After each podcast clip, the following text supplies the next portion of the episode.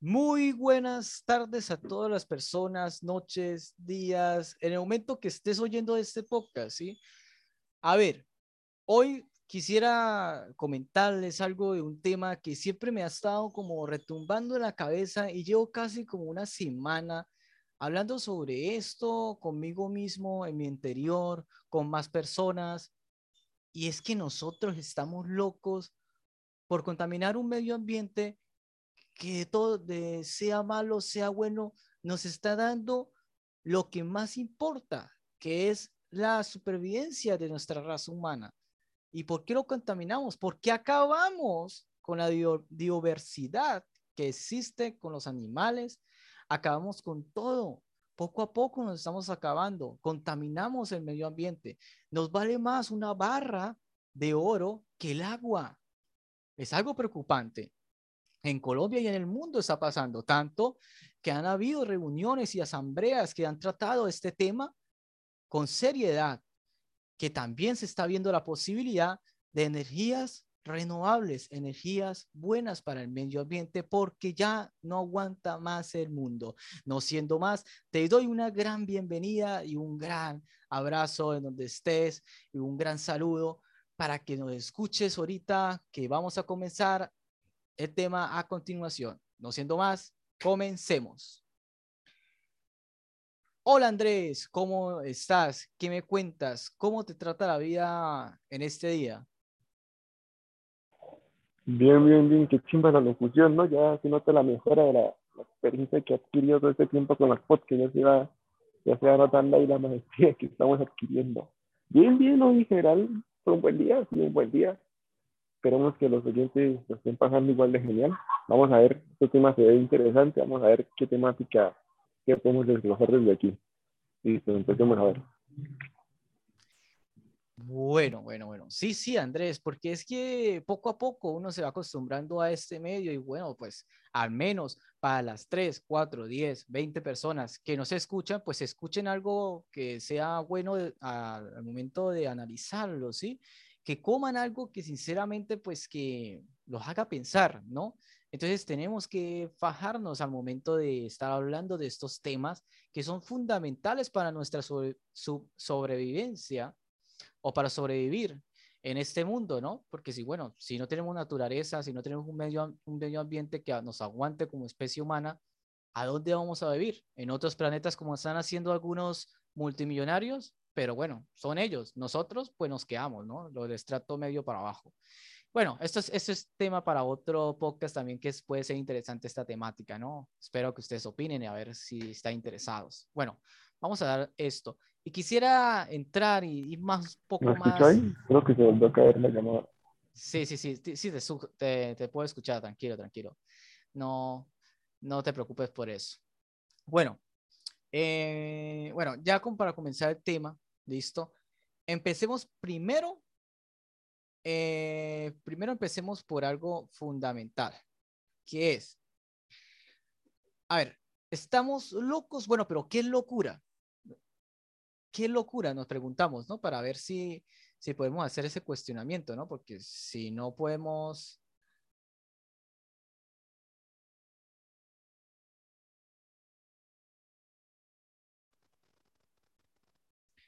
Bueno, la locura es la privación del uso de la razón o del juicio hasta finales del siglo 19. La locura se, relacionada con el rechazo con las normas sociales establecidas, establecidas. Incluso era común que se confundiera con ciertos trastornos tales como la epilepsia o la bipolaridad.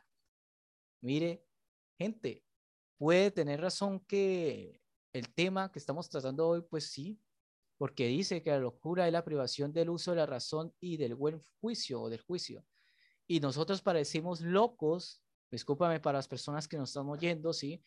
Si no eres de esta parte, si no eres de, de ese tipo de grupo que contamina y si no piensa en el futuro, pues no te sientas ofendido, pero yo creo que sinceramente las personas que contaminamos los ríos, que contaminamos las calles, que contaminamos tantas cosas, sí están locos ¿Usted qué opina, eh, compañero Andrés? Oh, pero Martín, ¿qué tiene que ver la locura con contaminar? Explíqueme ahí porque estoy perdido. Exacto, la locura, ¿sí? La locura, estaba diciendo el concepto, la locura es la privación del buen, del uso de la razón y del buen juicio. Si estamos hablando del uso de la razón, ¿qué razón nosotros tenemos o qué algo lógico tenemos en contaminar el medio ambiente, compañero Andrés? Es eso, ¿sí? O sea, es, el tema va centrado en eso, ¿sí? En que nosotros parecemos locos contaminando el medio ambiente, en que nosotros parecemos tan locos que preferimos contaminar el ambiente, ¿sí? Y acabar el mundo. Parecemos, tenemos esa locura que a veces, pues, todos decimos, no, no estamos locos, no tenemos esa locura, pero se dirán las personas que están escuchando, pero no se colocan a analizar que sí estamos siendo un poco locos en contaminar algo que es primordial. ¿Usted qué cree, compañero eh, Andrés? Locos, no. Vivos, sí.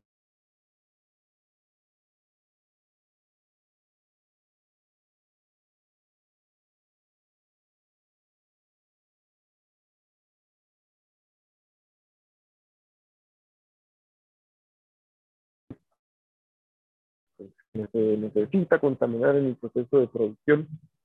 Eh, locos, locos, locos, depende de cómo los veamos. Y claro, cualquiera como usted podría pensar, no, las personas que están contaminando el medio ambiente, ¿qué les pasa? Esta es nuestra casa, este es nuestro, nuestro hábitat, ¿por qué lo contaminan? Si unos años más tarde no vamos a tener donde vivir porque todo va a estar contaminado. Pero lo que pienso yo que hace esa gente es que pues, ellos no piensan en el mañana, ellos no piensan en un futuro en que, ay, no, sí, en unos 20 años no vamos a tener agua potable porque estoy contaminando aquí. Esas personas, esos empresarios piensan en el, el aquí y el ahora, tener plata ya, sin importar los costes, sin importar pues, pues los contaminantes, sino tener la mayor efectividad de producción y ganancias posibles. De hecho, yo que estoy estudiando economía, a uno muchas veces lo pone a analizar eh, la función que tiene una empresa a la hora de producir. Y siempre se toman en cuenta variables como, por ejemplo, qué tanto debo producir yo si mi competidor hace esto, o a qué nivel de, trabajadores debo yo contratar para sacar la mayor producción, qué tanto recursos le debo meter a mi empresa para que produzca a su máximo potencial, pero nunca nos ponemos a, nos tenemos a estudiar, eh, bueno, si producimos esto, ¿cuál va a ser el impacto al medio ambiente? O sea, eso como que se, eh, ¿cómo llamarlo? Se anula, se, no se toma en cuenta a la hora de, de hacer un estudio económico, sino que muchas veces uno se fija tanto en, la, en el estudio de cómo maximizar los beneficios, hablando de dinero como tal, más que en qué puede causar esa maximización de beneficios, qué efectos puede traer al medio ambiente el hecho de que yo estoy usando esos recursos, estas cosas para producir mis bienes. ¿Sí me entiendes? Exacto, compañero. Pues sí, usted lo, está tratando como en el sentido de que no, de que la locura y eso. Pero yo lo trato, señores oyentes y compañero Andrés, eh, lo trato en el sentido de que a veces nosotros no tenemos un buen juicio. Aquí mismo que le estoy diciendo en la definición, dice uso de la razón y del buen juicio. Nosotros no tenemos ese buen juicio de decidir, de tomar una decisión de no contaminar más. ¿sí? Y no es que tenemos que irnos al río que tenemos más cercano, ¿sí? E irnos con, con, con varias cosas o cosas para sacar de, del río o, así por el estilo. No, no, no. O ir a recoger basura por la calle, por, en este caso nosotros, ir, ir por toda Cúcuta recogiendo basura como loco. Tampoco. Entonces, ¿qué es lo lógico? Que si nosotros vayamos a un lado y no tenemos a dónde votar un papelito, pues no seamos tan locos y votemos eso, ¿no? Entendamos que nosotros tenemos que coger ese papel, guardarlo en el bolsillo y cuando esté una caneca de basura, pues botarla ahí, ¿sí? Ese papelito de, de frituras o esa cosita, ese ah. paquete, todo eso hace, exacto, todo eso hace que nosotros, que el río se contamine, Mire que no estoy hablando mentiras, se ha demostrado varias veces científicamente en estadísticas que los ríos son muy contaminados acá en Colombia. Eh, Andrés, ¿no, ¿no has oído el río de Bogotá? ¿El río Bogotá? ¿Cómo está más de contaminado ese río? Yo no entiendo, o sea, es que yo me fui al extremo, yo me fui a, contaminación, pero por parte ya a gran escala, sí, por empresas y eso. Pero sí, lo que sale es contaminación de nosotros, o sea, nosotros mismos, así como individuos, causamos. Um, ¿Qué le a decir? Yo locura no lo llamaría yo locura, lo llamaría más inconsciencia y falta de sentido de pertenencia por parte de las personas, porque el hecho de que yo, como usted dice, yo agarre mi papelito y lo bote al río, eso no es locura, eso es falta de sentido de pertenencia porque no entiende que esos recursos son, eh, por decirlo así, un bien público. Y por ser un bien público no significa que uno los tenga que pues, tratar como basura, como descuidarlos. Antes tiene que conservarlos, trabajar porque, porque se conserven ese tipo de espacios. Y me parece muy, más que locura, inconsciencia por parte de las personas que no, pues que no tomen ese, eh, ese sentimiento de que hay que preservar las cosas, de que hay que cuidar, que los recursos no son infinitos, que llegar al punto donde esté tan contaminado que, que se vaya a acabar. Pero eso, eso que estoy diciendo es una cáscara que la hemos escuchado desde siempre. Nuestros papás, nuestros, nuestros profesores siempre nos han dicho lo mismo. Cuidemos el medio ambiente. Y ya hay tanto escucharlo, tanto tiempo, que así han convertido como en un par de palabras vacías que uno las escucha y dice, no, sí, sí, sí. Y cuando sale a la calle, bota el papel. Entonces, ¿cómo haríamos, Martín? O sea que está proponiendo el tema. ¿Cómo haríamos para crear o para generar una verdadera conciencia en las personas de que cuando vayan al río, que vayan el sancocho, no dejen la basura tirada, de que cuando vayan por la calle y se, tome, se coman una pipa o se tomen un agua, no boten la, la basura al piso? ¿Cómo se crea esa conciencia colectiva, Martín? Exacto. La conciencia colectiva es algo que es muy, muy difícil de, pues, de tratar, ¿no? Porque la conciencia colectiva se tiene que hacer con diferentes herramientas didácticas, ¿sí? Que en este caso sería la utilización de medio teatral, ¿sí?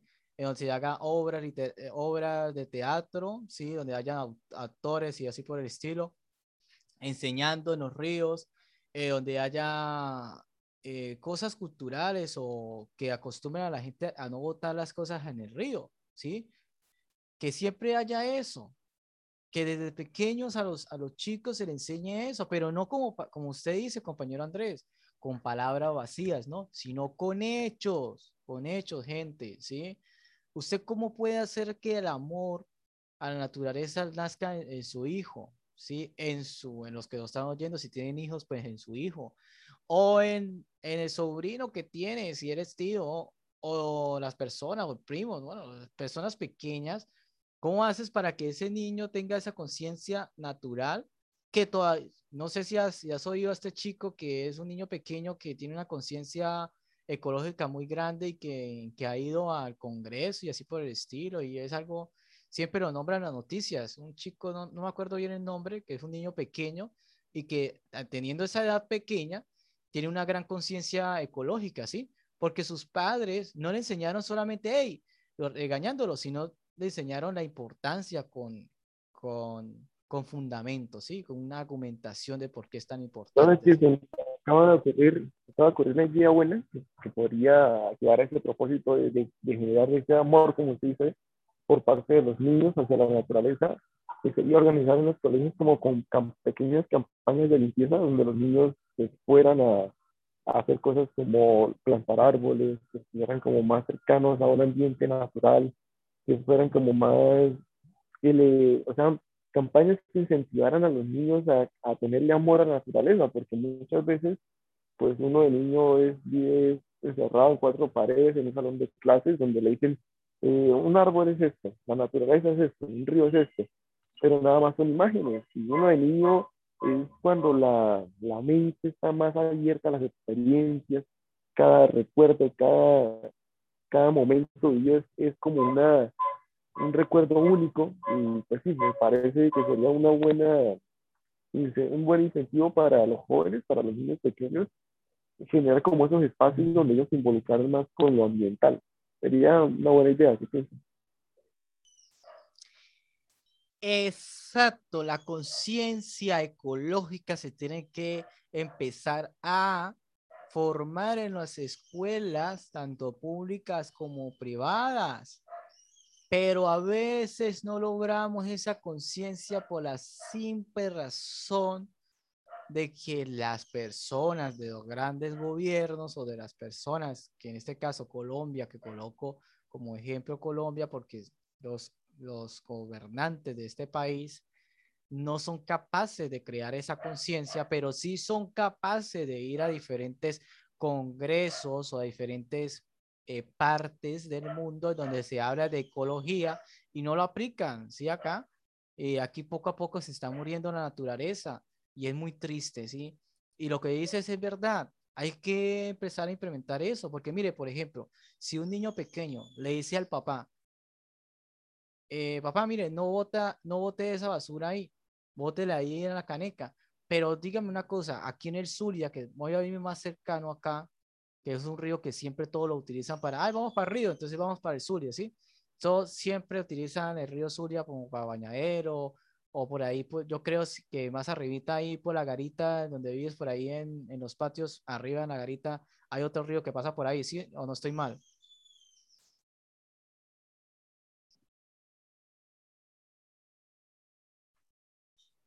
¿Cuál? ¿Cómo ha sido el río de la Garita? Eh, hay, hay un río que pasa por ahí en los patios, subiendo por la garita, al, al frente hay, un, hay como un río que pasa por ahí. Uy, me, me, me con nombres porque yo, yo casi no, no sigo la geografía, pero si no es el río Zulia, pues sí, si está en la garita, tiene que ser el río de la garita. Pues yo no sé, yo no sé. Pero bueno, hay un río ahí, muy cercano, que pasa, el río así, no sé, no sé, pero bueno, sí, es, es, un río, un río que está por ahí cerca, no sé, que no quiero, eh, no sé así, así poco a poco, pero sé que hay un río ahí. Y bueno, en el Zulia hay varios ríos, ¿sí?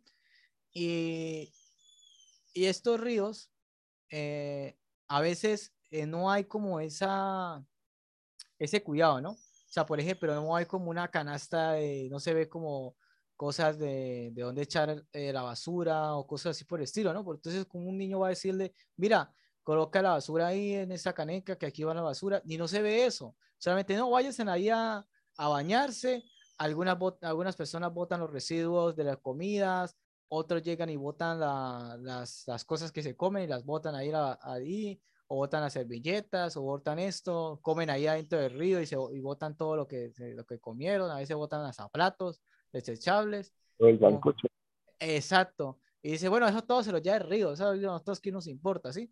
Pero ¿qué pasa? Ese río pasa por bastantes partes y hasta desemboca en el mar, que es algo preocupante, señores, que el mar está devolviendo toda esa basura que hemos botado y son toneladas y toneladas de basura que a veces en las playas están. Sí, tenemos que ser conscientes de eso, tenemos que ser conscientes también que ya basta de tanta contaminación, eh, ya es hora de un cambio, sinceramente. Y bueno, y algo que, que sinceramente, pues yo creería que ya diciéndole lo de, lo de, la, de las campañas que se tendría que hacer, que se parecen muy buena alternativa, si ustedes conocen otra alternativa, nos lo pueden hacer saber eh, por, el, por los comentarios o nos puede dejar un comentario aquí en el podcast abajo, eh, nosotros recibimos también de cómo ustedes creen que cuál sería una alternativa óptima para que esto cambie, ¿no? Pero bueno, eh, yéndonos a otra aquí, otra, una, algo que me llamó, me llamó la atención, dice que la UNEF, la UNEF, a diferencia de, su, de, de, sus mayores, los jóvenes piensan que el mundo se va, se va convirtiendo en un mejor lugar se preguntarán, pero ¿qué tiene que ver eso? Dice, una consulta intergeneracional del Fondo de la ONU, estamos hablando, para la infancia realizada durante la pandemia de 2019 indica que las generaciones más jóvenes también son, son más propensas a confiar en los científicos, a aceptar la cooperación internacional y expresan su impaciencia para actuar ante la crisis. Los niños y los jóvenes se niegan a ver el mundo a través de, un, de, la, de la lente sombría de los adultos, afirman desde la agencia de la ONU. Creo que esto que, que, estamos tratando del cambio climático es como una esperanza, ¿no, Andrés? Una esperanza de que los niños y los jóvenes pueden salvar este, este mundo tan contaminado. ¿Usted qué cree, Andrés? Puede ser que sí, puede haber esa posibilidad, pero lo que le digo, tocaría generar una gran campaña que generara conciencia, porque tendría que cambiar todos los paradigmas de toda una generación. Se puede, claro que se puede, pero tendría que llevar mucho trabajo por parte de nosotros, los adultos. Exacto. Y tenemos que también dejar de utilizar la energía tradicional, ¿no? Porque esta energía termoeléctrica que nosotros utilizamos también contamina el medio ambiente. Y también tenemos que utilizar bastantes energías renovables, ¿sí? Ya dejar de utilizar también eh, el combustible fósil, ¿no? Y eso es lo que yo me digo, ¿no? Si dejan de consumir el, combustible fósil, la industria de, la, de, lo que es las petroleras y los que manejan el petróleo y eso, se van a pique. ¿Sí o no, Andrés, que usted conoce de economía? Sí, sí, exacto, claro. Exacto. Es que en ese, en ese caso, eh, ¿por qué estas compañías deberían como que dejar invertir en, la, en, toda, esta, en toda esta industria.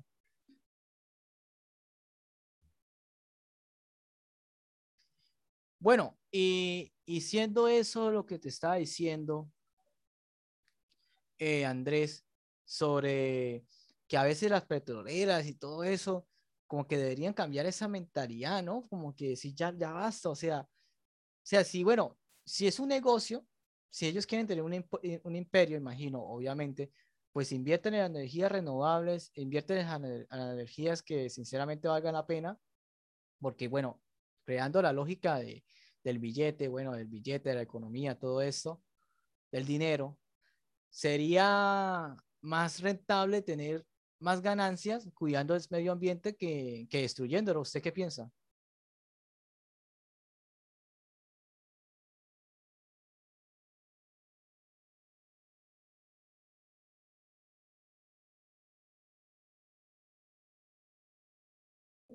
Ya que creo que ya que no sé si me está molestando. ¿Ahí me escuchas? Por eso ahorita me estaba preguntando.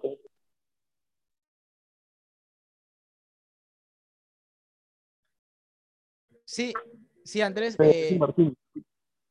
¿qué, qué, qué piensas de eso?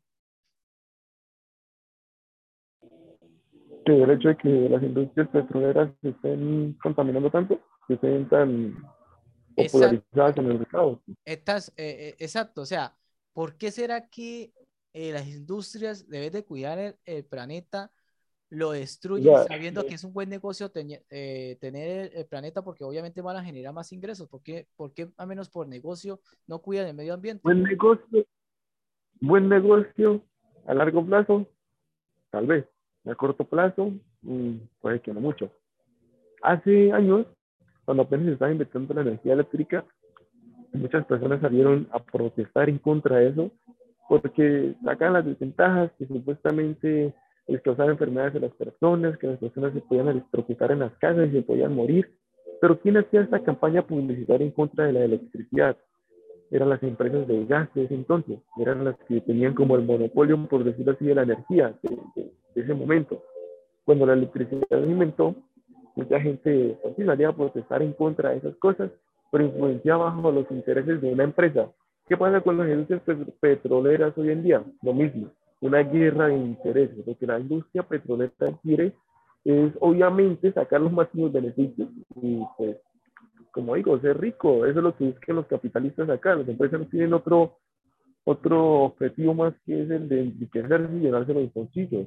¿Por qué una empresa hace eso sabiendo que en el futuro puede que sí, que cuidar el medio ambiente y todo así, lo romanticismo hippie va a ayudar al planeta a, a, conservarse? Pero ¿por qué no lo hacen? A ellos no les interesa 30, 40 años después, a ellos les importa es que la vida de ellos sea buena, sea rico, sean sean prósperos, por decirlo así. Por eso es mi respuesta. Exacto, exacto, exacto. O sea, como dices, a largo plazo va a ser una buena inversión. Las, estas industrias petroleras invirtieran en energías renovables, ¿sí? Pero de cierta forma tienen que mantener el imperio, ¿no? Entonces no pueden darse el lujo de, de estar invirtiendo y gastando plata, ¿sí?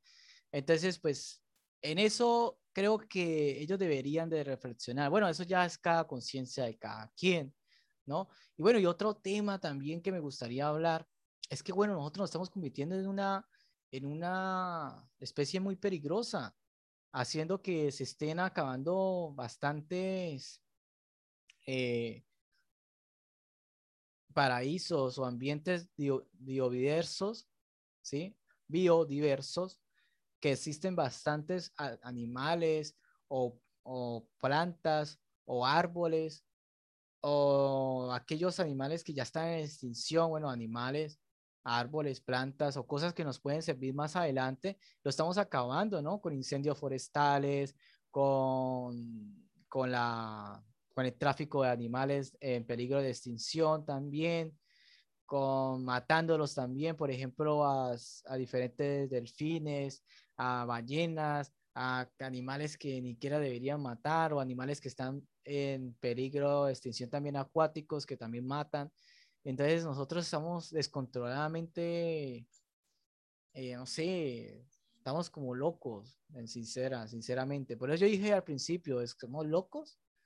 Tal vez es locura lo que nos pasa porque matamos y matamos animales, quemamos bosques, eh, contaminamos ambientes. Miren, les voy a contar, acá en Cúcuta, Norte de Santander y Santander, tienen un páramo, se llama el páramo, el páramo de Saturdán. ¿Sí? De no estoy mal. Este páramo es hermoso, ¿sí? Y es el, este páramo... ¿Cómo es? ¿Cómo es? ¿Me puede repetir? Es que ahí puede seguir. ¿Cómo es? ¿Cómo es? Repítelo usted para que la gente... Santurbán. Santurbán. exacto. Exacto. Es para que la gente sepa dónde es y lo puedan ubicar por Google para que lo vean. Es muy hermoso, ¿sí? Y este páramo eh, adivine qué, qué material o, por, o, qué cosa tan única crea. O sea, qué, qué es lo que nos ofrece este, este páramo. Pregúntese cuál es. Exacto. Si la respuesta es agua, sí, es el agua. Aquí es donde nos, nos, nos baña a nosotros como Departamento Norte Santander ese líquido tan preciado, tan único que es el agua, ¿sí? Y aún sabiendo nosotros que este páramo nos ofrece el agua, o, sea, las industrias más grandes, pintadas como medio ambientistas que no van a tomar. Eso lo que hay también en ese páramo que se llama oro, ¿sí? Que solamente es algo que, que nos da plata, sí, pero usted sobreviva con el oro no lo puede hacer. ¿Sí? Pero con el agua usted puede sobrevivir al menos.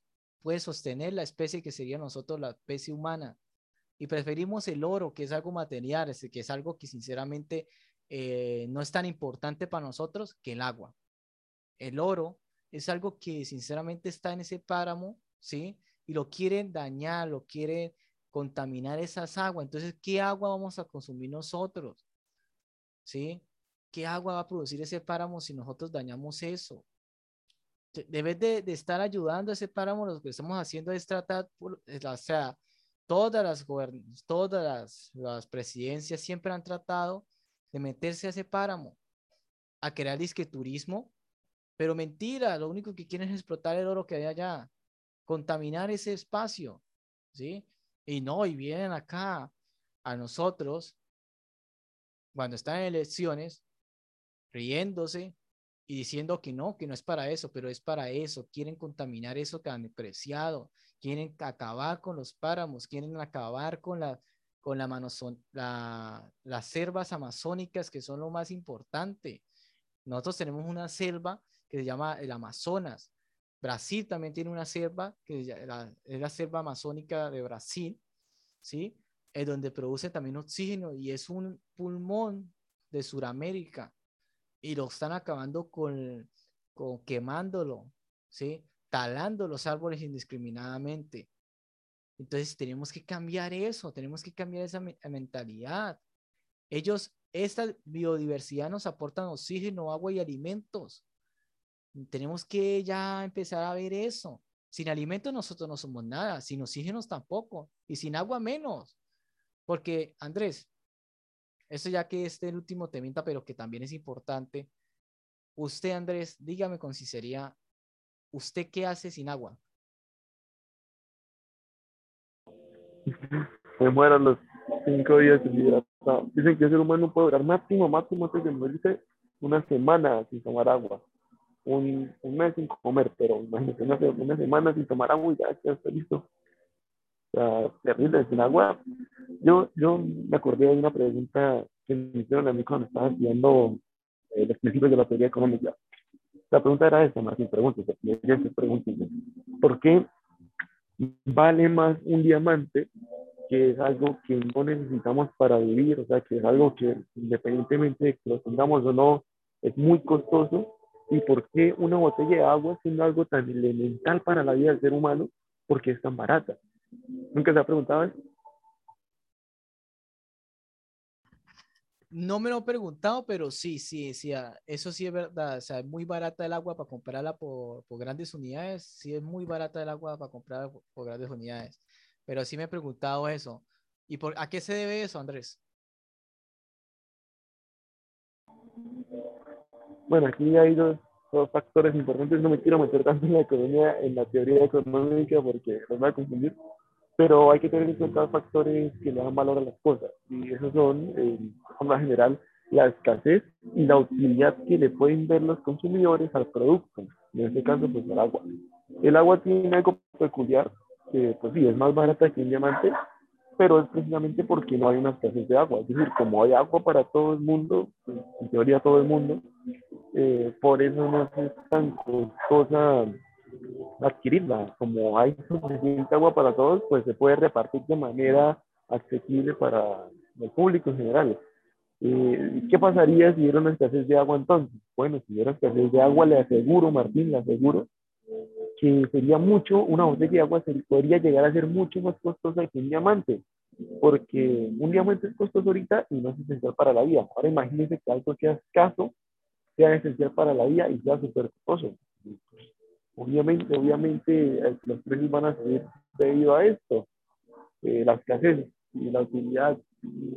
O sea, digo que va a ser más, más valioso que un diamante, porque pongámonos a comparar, digamos que ambos están en escasez, el diamante está en escasez ya, pero, pero asumamos que los el mercado de agua y el mercado de diamantes están en escasez.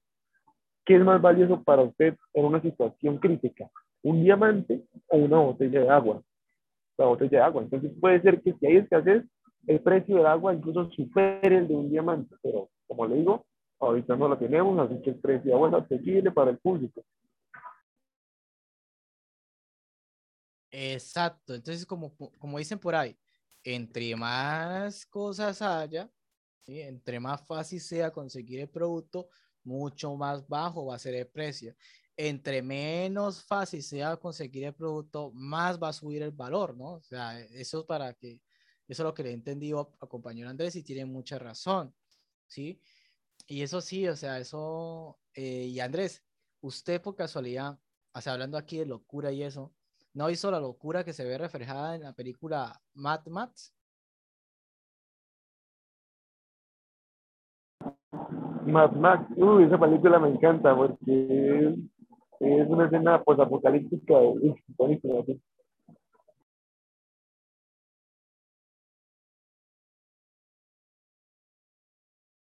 Exacto, exacto, pero ahí Andrés hay como un tipo de locura, ¿no? Uno puede observar eh, perfectamente cómo la locura se apoderó de las personas, ¿no? Cómo la, la población ya está descontrolada, cómo el agua a veces hace, hace que las personas pierdan la razón completamente, o cómo locos con el poder se vuelven poderosos solamente porque tienen el poder con el agua, cómo las personas matan por el agua, o sea, una locura total. No se dio cuenta de eso en la película. ¿Cómo no? ¿cómo no se van a volver locos? Están en un apocalipsis. O sea, es una posición de ellos. Es que no es un apocalipsis, es un post-apocalipsis. O sea, lo que pasa después de que ya todo queda vuelto mierda, de que ya todo está devastado, hacer toca literalmente sobrevivir con las uñas. Y hacer eso, hacer eso a cualquiera lo, lo, lo coloca en un estado de locura crítico. Yo no me imagino en un mundo así, la verdad.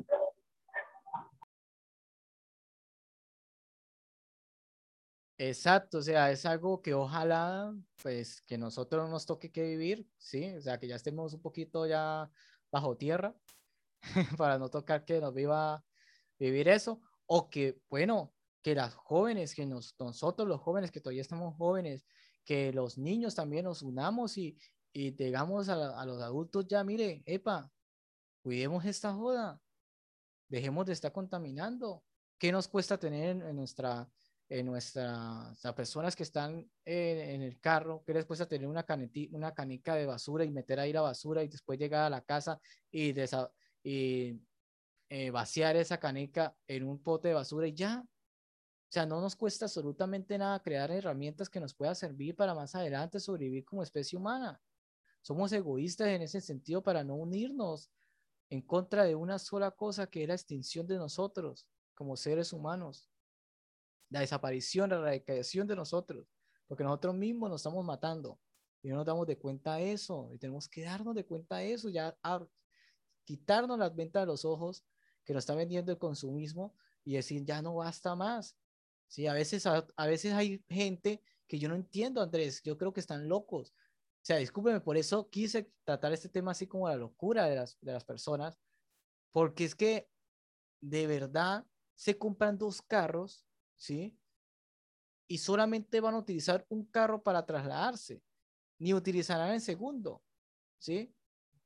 Y en estos dos carros utilizan, eh, utilizan también el mismo petróleo, o sea, utilizan un derivado de petróleo que se llama la gasolina, y esa gasolina es contaminantes, entonces, para tiene que utilizar los dos carros, entonces dos veces contamina el medio ambiente con esa producción de, dióxido de carbono que produce eh, la gasolina, ¿sí? Entonces, esas emisiones dañan la capa de ozono, que es algo muy importante que nos protege del sol.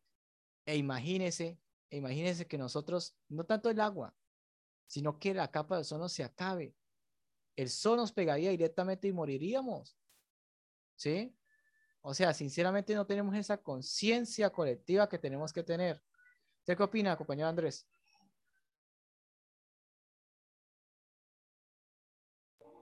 Sí, claro, porque no tenemos esa conciencia, precisamente es que estamos donde estamos hoy. ya podríamos terminar, yo creo que ya hemos abarcado bastantes temas, así que podríamos ir despidiendo, ¿no? ¿No crees Martín? Exacto, exacto, exacto. Ya para despedir un poco, ya despedir un poco. Bueno, quisiera pues, ya como conclusión, ¿no?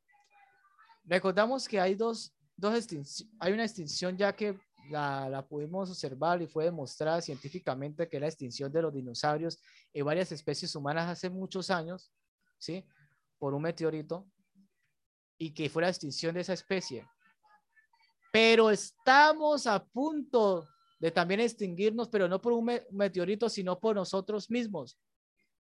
Y esto lo tenemos que ver y analizar, tomar conciencia ya, decir ya no más, ya basta de la contaminación.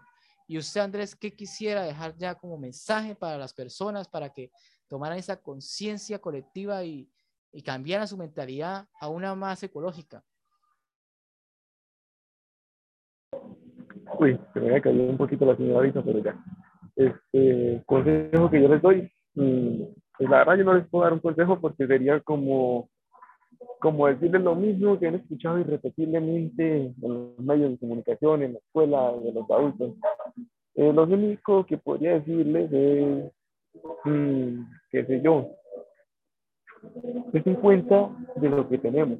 Miren a su alrededor, miren si hay naturaleza cerca, miren, analicen el aire que están respirando, vean las montañas que se ven al horizonte, piensen todo eso, observen todo eso y piensen cómo se vería el mundo sin esas cosas, sin árboles, sin montañas, sin montañas eh, verdes, sino devastadas y cubiertas por puros edificios y casas, sin un aire limpio como el que están pudiendo respirar ahorita, sin un aire tóxico con el que no pueden dar más de cinco respiraciones sin poseer.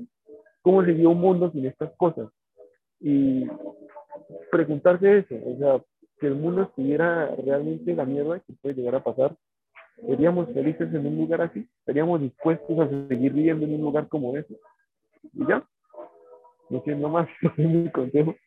Espero no, no deprimirlos, no, no, no, no. Pero ahí está. Muchas gracias por escucharnos. Sigan siguiéndonos como el informativo juvenil y hasta luego.